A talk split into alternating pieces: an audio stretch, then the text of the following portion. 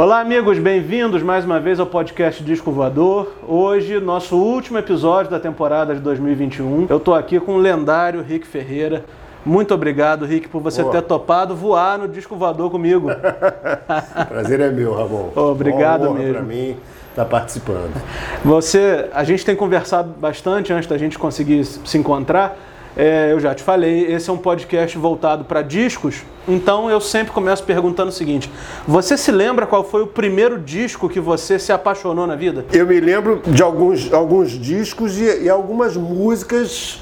Por exemplo, o tema do Bonanza. Isso é uma Sim. coisa que quando eu, eu, eu queria ir embora do colégio correndo para pegar o seriado Bonanza. Tudo bem, eu gostava, porque eu sempre gostei de, de, de, de, de filme de tema de western, né? Mas, cara, eu estava fissurado para ouvir o tema de abertura do Bonanza, que eu achava o máximo aquilo. É. E eu pensava assim, um dia eu vou tocar isso. É.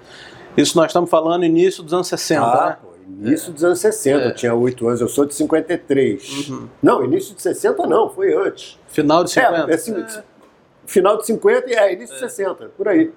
8 anos, 61, estamos falando. né? Entendi. E algum disco assim específico que você lembra que bateu assim? The Shadows, Ah. The Ventures. Não me lembro